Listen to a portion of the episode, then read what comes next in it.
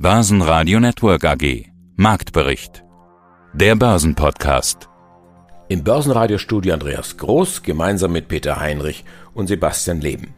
Die bundesweite Corona-Notbremse kommt und die ZEW-Finanzexperten sehen die Lage nicht mehr so zuversichtlich wie zuletzt. Das sind die weniger guten Nachrichten. China steigert den Export um gut ein Drittel. Das ist zwar weniger als erwartet, trotzdem zählen wir das eher zu den guten Nachrichten. Der Ölpreis steigt in diesem Zusammenhang um ein halbes Prozent. Und auch der Bitcoin steigt fünf Prozent geht's nach oben. Die neue Rekordmarke liegt jetzt bei knapp 63.000 US-Dollar. Im Marktbericht hören Sie Auszüge aus unseren Interviews mit dem Vermögensverwalter Bastian Bosse von BRW Finanz, Wikifolio-Trader Fabian Dreher mit seinem sehr spacigen Wikifolio, Markus Steinbeiß aus München, Klaus Lehr von PTA und Sie hören den globalen Anlagestrategen Heiko Thieme. Übrigens, alle Interviews hören Sie außerdem in voller Länge auf börsenradio.de und in der Börsenradio-App. Ja, und hier nochmal kurz der Aufruf. Unsere Börsenradio-App ist ja schon ein bisschen in die Jahre gekommen. Sie soll aber mit Ihrer Hilfe aufgepeppt werden. Machen Sie doch mit bei der Planung der neuen Börsenradio-App. Schreiben Sie uns gerne Ihre Ideen und Wünsche an feedback at brn-ag.de. Guten Tag, mein Name ist Markus Steinbeiß von der Vermögensverwaltung Steinbeiß und Hecker in München. Wie ist denn heute die Stimmung am Markt? Also das Kabinett beschließt ja die Bundesnotbremse, aber für den DAX scheint das offensichtlich nicht zu gelten. Ich glaube, das tut der Erholungsbewegung, die wir seit ja, fast schon Monaten sehen, keinen Abbruch. Es geht vielmehr um das Ziel dieser Reise, um das Ziel dieser, dieser Erholungsreise und nicht so sehr um die Begleiterscheinungen. Äh, ich denke, dass der Markt und damit auch die Investoren sehr, sehr stark fokussiert sind auf diese zyklische Erholungsbewegung weltweit, aber auch vor allen Dingen jetzt auch in Europa und in Deutschland. Insofern sind das Nebengeräusche, die zur Kenntnis genommen werden, aber nicht weiterhin in den Bewertungen und in den Kursen diskontiert werden zum jetzigen Zeitpunkt. Aber die Finanzmarktanalysten, die sind ein bisschen skeptischer geworden. ZDW-Index sinkt von 76,6 auf 70,7, um ganz genau zu sein. Woran liegt das Ihrer Meinung nach? Ja gut, man muss natürlich konstatieren, dass das Niveaus sind, die sehr, sehr, sehr abgehoben sind und historisch als durchaus hoch zu betrachten sind. Das heißt, es ist in, dieser Situation meines Erachtens kein Wunder, dass hier mal ein bisschen eine Abkühlung eintritt in den Einschätzungen der Marktteilnehmer. Das würde mich jetzt eigentlich nicht sonderlich beunruhigen. Das ist eine normale Bewegung auf diesen Levels. Das hat wohl ein bisschen damit was mit zu tun, dass wir eben ein weites Stück jetzt an den Aktienmärkten gelaufen sind, dass die Erholungsbewegung in Teilen des Aktienmarktes vielleicht zum gewissen Maße zuerst mal diskontiert ist. Das hat vielleicht was damit zu tun, dass wir jetzt vor der Berichtssaison stehen für das erste Quartal 2021. Das heißt, vielleicht kommt da so ein bisschen Vorsicht auf, die aber, glaube ich, nur temporär sein dürfte. Ja, aber diese Bilanzsaison, die zum ersten Quartal auf uns zurollt, so manches Hose runterlassen hat doch tatsächlich in der Vergangenheit schon zur Enttäuschung geführt. Die wird es zweifellos wieder geben, aber in der Gänze, denke ich, werden wir vor allen Dingen in den Bereichen, die von dieser Aufschwungbewegung profitieren, also ich spreche da insbesondere von den zyklischen Sektoren, äh, vielleicht teilweise auch von den Finanztiteln, in den Bereichen wird es durchaus solide und gute Zahlen geben. Also ich habe vor der jetzigen Saison keinen Bammel. Es, es wird regional sehr, sehr unterschiedlich sein, wenn wir über den Teich schauen in die USA, die in dieser Bewegung aufgrund des Impffortschritts ja schon viel, weiter sind, werden die Zahlen, weiß Gott, mehr Dynamik aufweisen. Aber ich denke auch, dass in vielen Sektoren und auch in vielen Sektoren im DAX gesprochen jetzt, der ja sehr, sehr zyklisch ausgerichtet ist, werden wir durchaus zarte Plänzchen bis hin zu stabilen Aufbruchssignalen sehen. Und hier noch die Schlusskurse vom Dienstag. Der DAX am Ende des Tages ein Mini-Plus von 0,1 Prozent, 15.234 Punkte. Beim MDAX geht's sportlich nach oben, 0,6 Prozent, 32.666 Punkte hier der Schlusskurs. Und ebenfalls ein leichtes Plus in Wien, der ATX 3193 Punkte plus 0,1 Prozent. Und schnell noch der Blick an die Wall Street. Die US-Börsen starten verhalten in den Tag. Anleger warten wohl lieber auf den Beginn der Bilanzsaison. Die Aktien von Johnson Johnson stehen knapp drei Prozent unter Druck, nachdem die US-Gesundheitsbehörde FDA den Corona-Impfstoff wegen einiger Thrombosefälle gestoppt hat. Heiko Thieme, globaler Anlagestratege. Bleiben wir doch, bevor wir die anderen ansprechen, mal kurz bei dem, äh, bei dem Laschet und Söder-Thema. Ich finde das eigentlich ganz interessant. Das beschäftigt wahrscheinlich viele Clubmitglieder sowieso gerade, zumindest die Deutschen. Wir haben ja bei weitem nicht nur deutsche Hörer, aber mindestens die deutschen Hörer, die sind gerade von diesem Thema konfrontiert. Kommt ja auch über alle Medien, Laschet oder Söder. Ich hätte jetzt gedacht, für einen Anleger ist das gar nicht das große Thema ist doch das große Thema deswegen, weil es ja, ich sehe gerne mal diese drei Themen. Wirtschaft ist die Grundbasis für uns als Börsianer, dann die Politik, die Trends setzt und die Wirtschaft mit beeinflusst durch ihre Maßnahmen oder auch kreatives oder destruktiv sein kann und dann die Börse.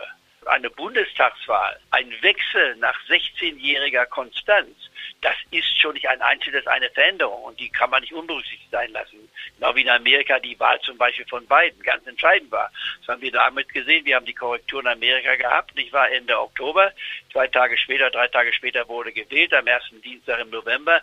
Und dann wurde Biden gewählt. Und was passierte bei der Börse? Sie ging schon zwei Tage vorher etwas nach oben und dann ist sie doch hier von der 26.000 Marke ganz schön explodiert. Also der Anstieg ist schon phänomenal, wie ich schon sagte. Das sind immerhin beim Dow Jones schon 27 Prozent. Das zweitbeste Ergebnis übrigens, was wir seit 1950 gesehen haben. Nur einmal gab es ein noch besseres Ergebnis mit knapp 30 Prozent und noch ist der April nicht vorbei. Das heißt, wir schreiben hier Geschichte.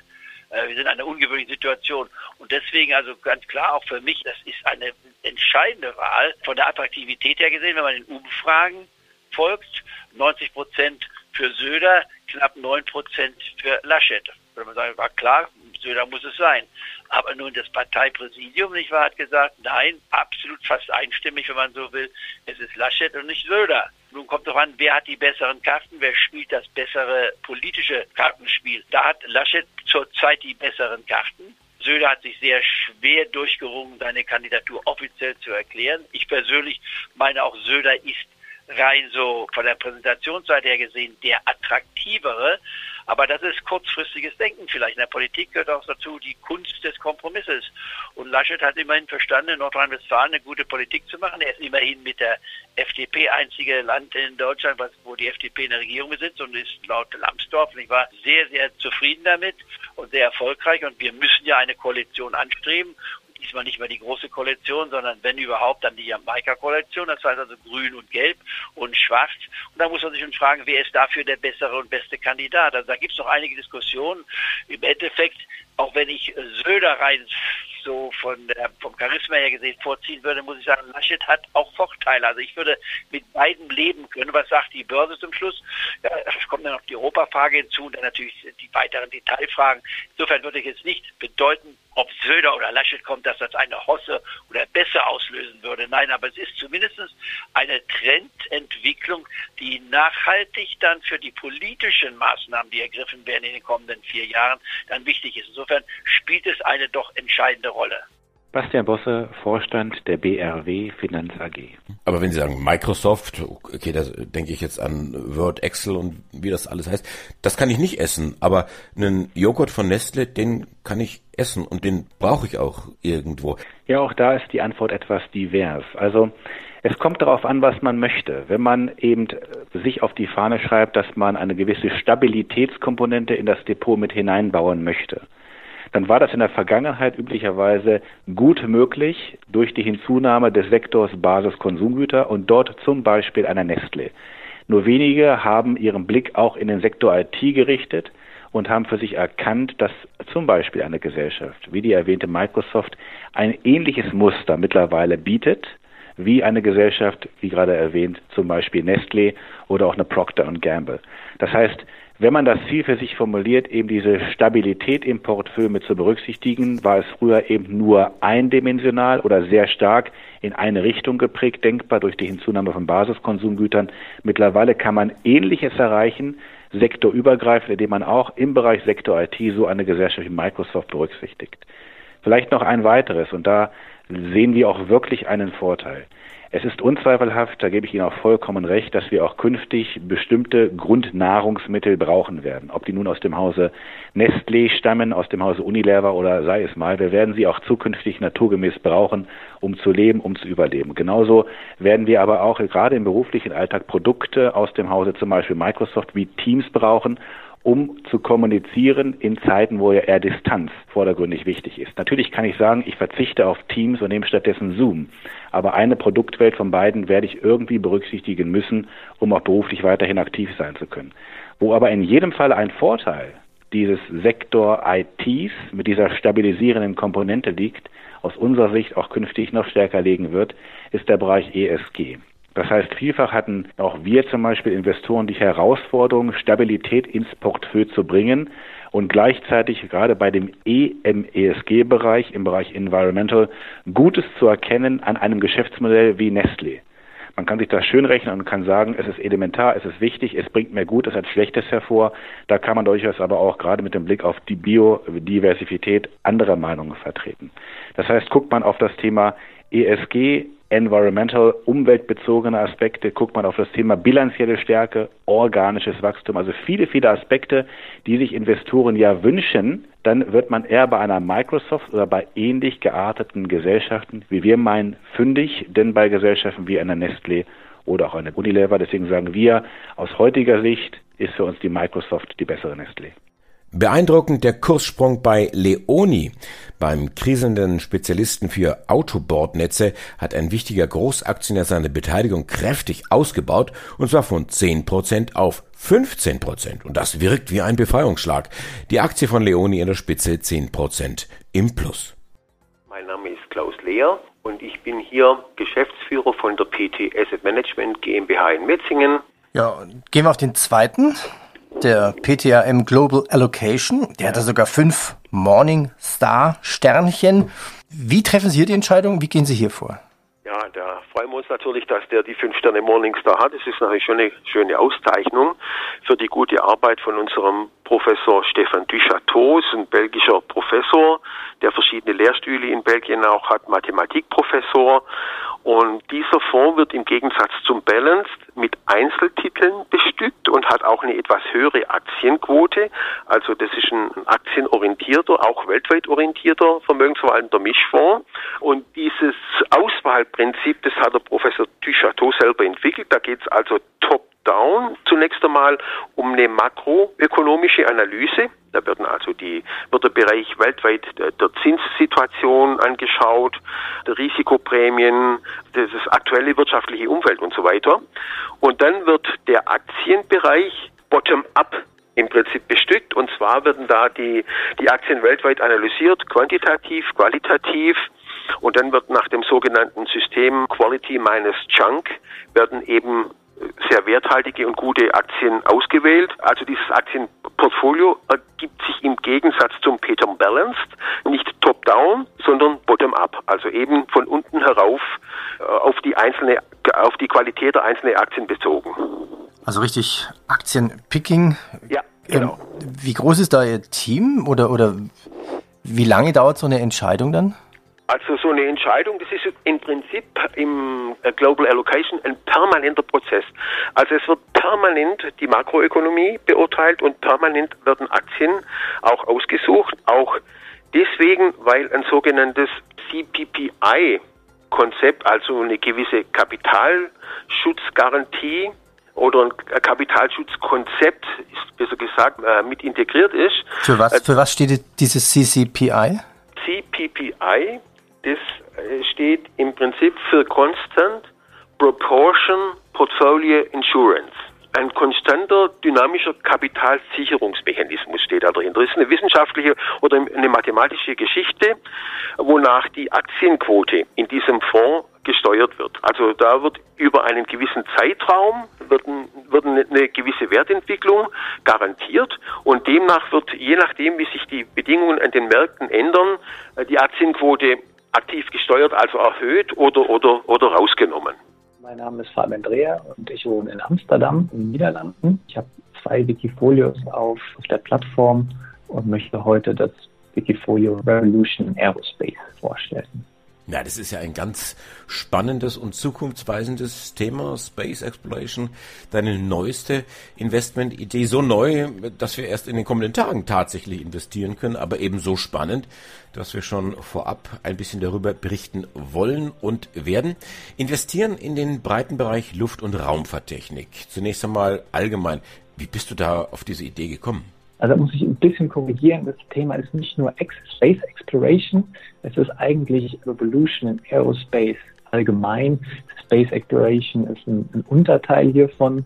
Und die Idee, die kam mir eigentlich damals mit Tesla.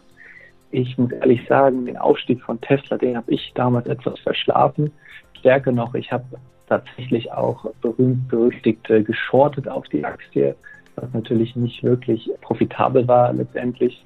Ich habe mich aber dann immer mehr äh, beschäftigt mit dem Phänomen Elon Musk und dadurch auch auf sein, seine SpaceX-Firma gestoßen natürlich. Da haben wir gedacht, das ist doch eigentlich was, was in den nächsten Jahren riesig werden wird. Wir sehen das jetzt noch in der Automobilbranche, wie jetzt all die anderen etablierten Firmen nachziehen. Und in der Luftfahrt und in der Raumfahrt da sind noch so viele unbegrenzte Möglichkeiten und ich denke, dass es hier ein echter Zukunftsmarkt wird. Ist ein Riesenmarkt, ja, einig, aber ist auch ein riesiges Groschengrab. Warum bist du denn überzeugt, dass dort Geld zu verdienen ist? Raumfahrt kostet ja erst einmal Unsummen. Ja, das, das stimmt natürlich. SpaceX ist noch im Start-up-Stadium eigentlich. SpaceX ist auch eine private Firma, also gar nicht an der Börse handelbar. Mein Portfolio ist eigentlich ein bisschen traditionellerer Ansatz und investiert eher in etablierte Firmen, Firmen, die an der Börse gehandelt werden, teilweise auch schon Blue Chips wie Airbus und Boeing. Es ist kein richtiger Private Equity oder Venture Capital Ansatz. Ich investiere in die Unternehmen, sobald sie sich tatsächlich etwas etabliert haben und am Markt gehandelt werden können. Aber trotzdem, Raumfahrttechniker und Aeronautiker, die Ingenieure brauchen Perseverance, also Ausdauer, Beharrlichkeit und müssen auch hin und wieder mal mit Rückschlägen umgehen können. Gilt das auch für Aktionäre? Gilt das auch für dich? Ja, das gilt äh, auf jeden Fall auch für mich, gerade bei dem Portfolio hier. Und zwar hatte ich dieses Portfolio eigentlich schon in 2018 das erste Mal entworfen, sehr viel Zeit auch reingesteckt, Research, Aktienanalyse damals den Fokus mehr auf der Luftfahrt gehabt. Wir haben aber damals noch ein paar Ideen gefehlt, viel, viel Cash im Portfolio und dann kam auch noch Corona. Dann habe ich mich entschlossen, das ganze Wikifolio nochmal neu auszurichten, hatte dann die Idee mit Space Exploration und der Weltraumerforschung und dann eben nochmal dieses neue Portfolio aufgesetzt und zur Risikominimierung das Portfolio viel breiter gestreut, auch mehr Firmen aus angrenzenden Bereichen, nicht wirklich die traditionellen Firmen rausgesucht. Und das hat sich bisher auch ganz gut bewährt mit einer starken Performance dieses Jahr. Das Team vom Börsenradio sagt jetzt Dankeschön fürs Zuhören, wo immer Sie uns empfangen haben. Mein Name ist Andi Groß. Börsenradio Network AG. Marktbericht. Der Börsenpodcast.